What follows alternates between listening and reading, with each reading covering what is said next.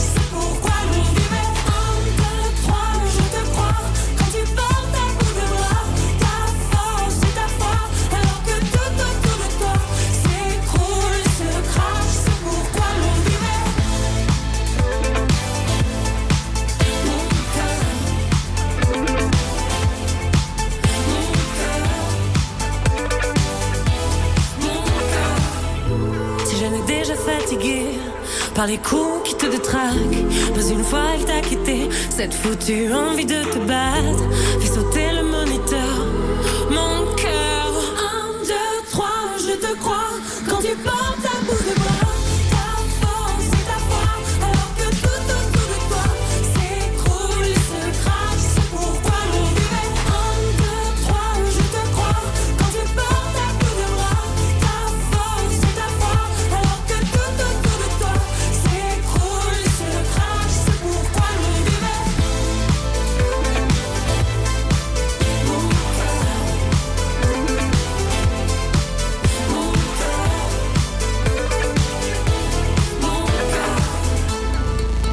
que cette chanson ne dure que 3 minutes 15, sinon Clémentine montait sur la table du studio euh, pour euh, danser au rythme de Isia, mon cœur, sur France Bleu Azur.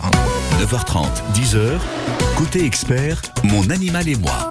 Clémentine Haas, notre vétérinaire, attend vos questions au 04 93 82 03 04. Il est temps d'accueillir Marie qui a été très patiente au standard. Bonjour Marie. Bonjour. Bonjour Marie. Nous vous écoutons. Bonjour Clémentine. voilà. Je vous pose ma question. Allez-y. Nous Allez-y. passons des vacances en famille euh, réunie, en somme euh, en, en troupeau, je dirais. Et dans la famille, il y a un neveu qui fait 1m97 Ah oui. et qui chose du 47. et mon chihuahua le poursuit sans arrêt en râlant. Ah oui. Mais elle ne mord pas, il mord pas les pieds. Il, euh, il court derrière et même quand il arrive, quand, qu'il est dehors à 50 mètres, il commence à grogner de Eh loin. oui. C'est bizarre.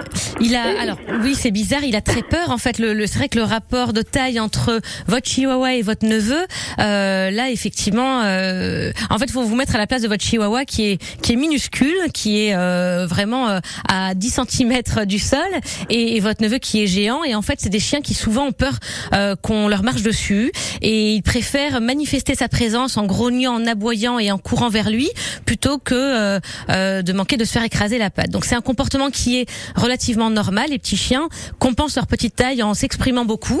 Euh, c'est un comportement normal. Il faut le rassurer. Il faut que votre neveu passe du temps avec lui, le prenne un petit peu au bras, mais tout tout tranquillement, quitte à ce que vous le portiez d'abord vous et que vous le passiez dans les bras de votre neveu, qu'il le caresse, qu'il lui donne des friandises, qu'il lui fasse léchouiller un petit peu de pâté euh, sur ses mains directement, euh, qu'il crée un lien avec lui et que surtout il ne l'effraie jamais.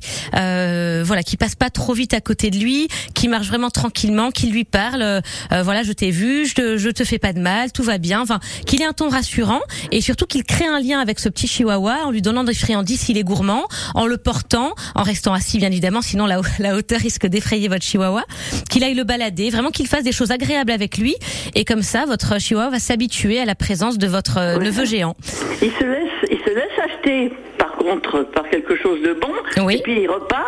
Et en fait, quand- il est assis, il n'y a aucun problème. hein. Oui, bien sûr. Quand il est debout. Oui, oui. Et, bon, c'est difficile parce qu'ils habitent à des milliers de kilomètres, donc. euh, Il le voit rarement, donc effectivement c'est nouveau pour lui. Et oui, mais il va s'habituer. Euh, surtout, dites bien à votre neveu que il ne il ne doit jamais l'effrayer. Euh, voilà, parfois les, les personnes ont- qui ont pas des qui ont pas de chien euh, jouent un petit peu de ça, le côté euh, le chien a peur, on l'effraie davantage. euh, C'est rigolo. En fait, ça l'est pas du tout. Le chien euh, Non, non, risque de se il braquer. est- voilà. Il est, il est très très doux. Bah, c'est très bien, alors, euh, grands, oui. Mais avec les, mais j'ai un, le, le petit-fils qui a qui fait 1m80, lui ça va. Oui, oui, oui. Bon, c'est les, les 17 C'est les cm d'écart. C'est vrai que c'est un 15 géant, votre neveu. En tout cas, rien de grave. Le comportement de votre chien est normal. Il faut juste euh, que votre neveu passe du temps avec lui, le câline, en restant assis avec le chien chi- sur les genoux, pour qu'il euh, il l'associe à quelque chose de, de positif, d'agréable et qu'il ait plus peur de, de lui. Hein D'accord. Mais c'est pas c'est pas normal. Bon, C'est pas anormal. Non, non, c'est pas anormal. Alors- je vous rassure. Ou alors Marie, sinon demandez à votre neveu d'être à quatre pattes continuellement. Comme ça, il sera moins grand, il va moins effrayer le chihuahua, ça c'est sûr. C'est un conseil qui n'engage que moi. euh, je tiens à vous le préciser tout de suite. Merci Marie. Merci à vous. Bonne journée. À très bientôt. On quitte Cannes-la-Boca pour aller à Nice où nous attend Marie-Josée. Marie-Josée, soyez la bienvenue. Bonjour. Bonjour, bonjour. Bonjour. Marie-Josée. Alors moi j'ai un chat qui a 11 ans et demi qui apparemment souffre d'arthrose Mhm. sur euh, les pattes, qui boite, euh, boitille quand il se lève de la position couchée. D'accord. Il a eu l'année dernière une injection anti-inflammatoire et cette année, comme ça revenait, je l'ai ramené chez la vétérinaire Oui. qui m'a dit qu'elle pouvait pas en refaire parce que c'était trop dangereux pour lui. Alors, c'est vrai que les injections d'anti-inflammatoires ne sont pas anodines. Un anti-inflammatoire a des effets néfastes sur les reins. Alors, une fois de temps en temps, c'est pas grave. Mais si votre chat a de l'arthrose en permanence, il peut pas avoir Ouais. tous les mois une injection d'anti-inflammatoire. En revanche, il existe une nouvelle molécule. Euh, un- qui, la- la- la- le nom de l'injection s'appelle, euh, c'est du Solenzia. Si vous voulez prendre des, des notes, Oui. Euh, ce n'est pas un anti-inflammatoire, ce sont des anticorps monoclonaux, donc aucun effet secondaire indésirable. C'est vraiment euh, très bien toléré et parfois miraculeux. Alors je dis parfois parce que c'est toujours un curseur.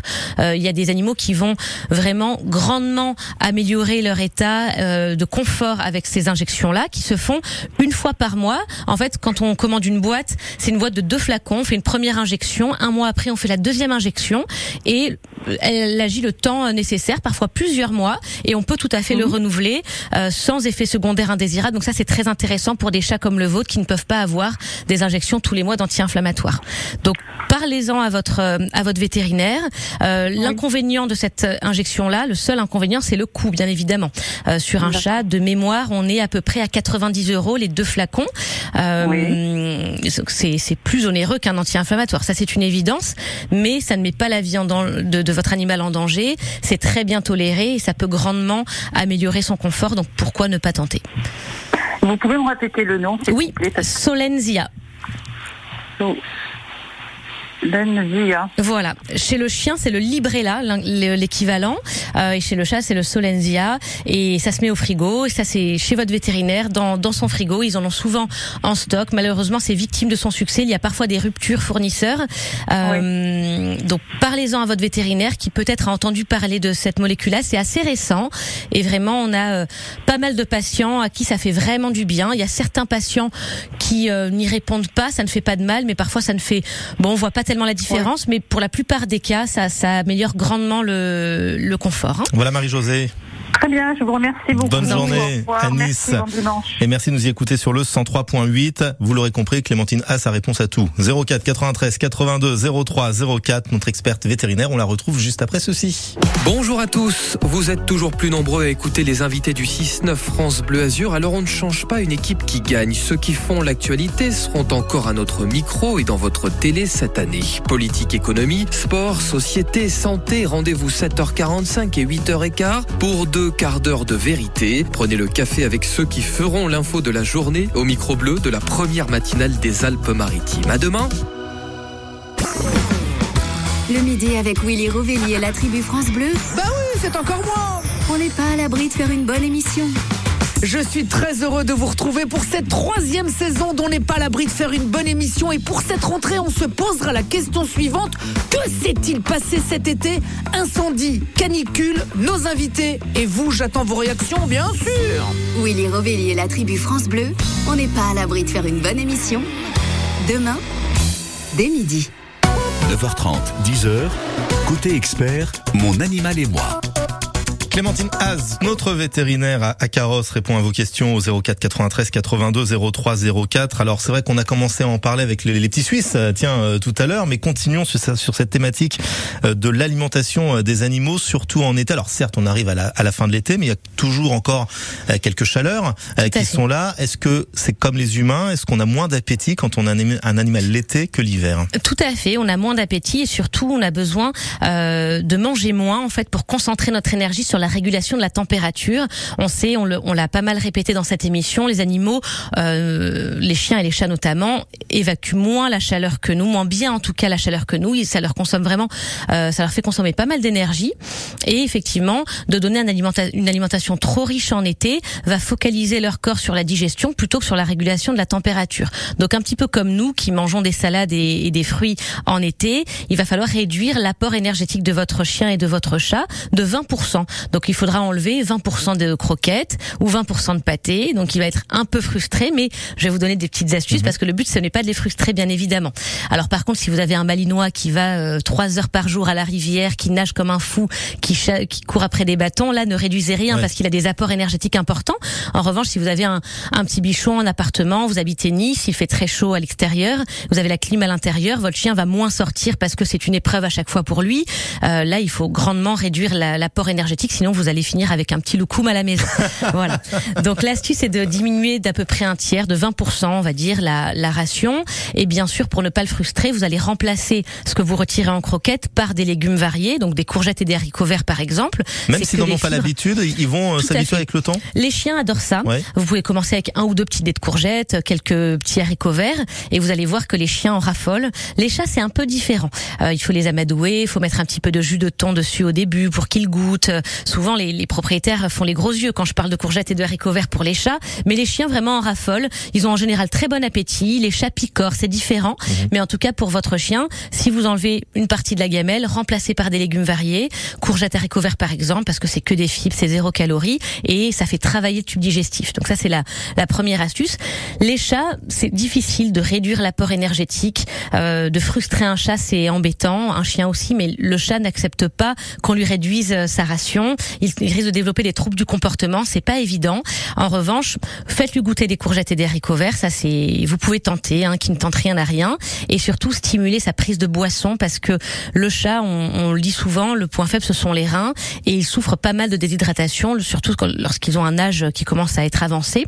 Et alors là, la technique pour les faire boire, c'est d'investir dans une fontaine à chat. Ça, c'est vraiment démocratisé. Ça coûtait cher au début. Maintenant, c'est très accessible et ça permet, c'est un circuit fermé, en fait, une petite fontaine que vous mettez dans votre cuisine, euh, dans un endroit euh, facilement accessible et qui fait euh, circuler l'eau comme ça. Ça, ça s'écoule comme un robinet d'eau ouvert, en fait.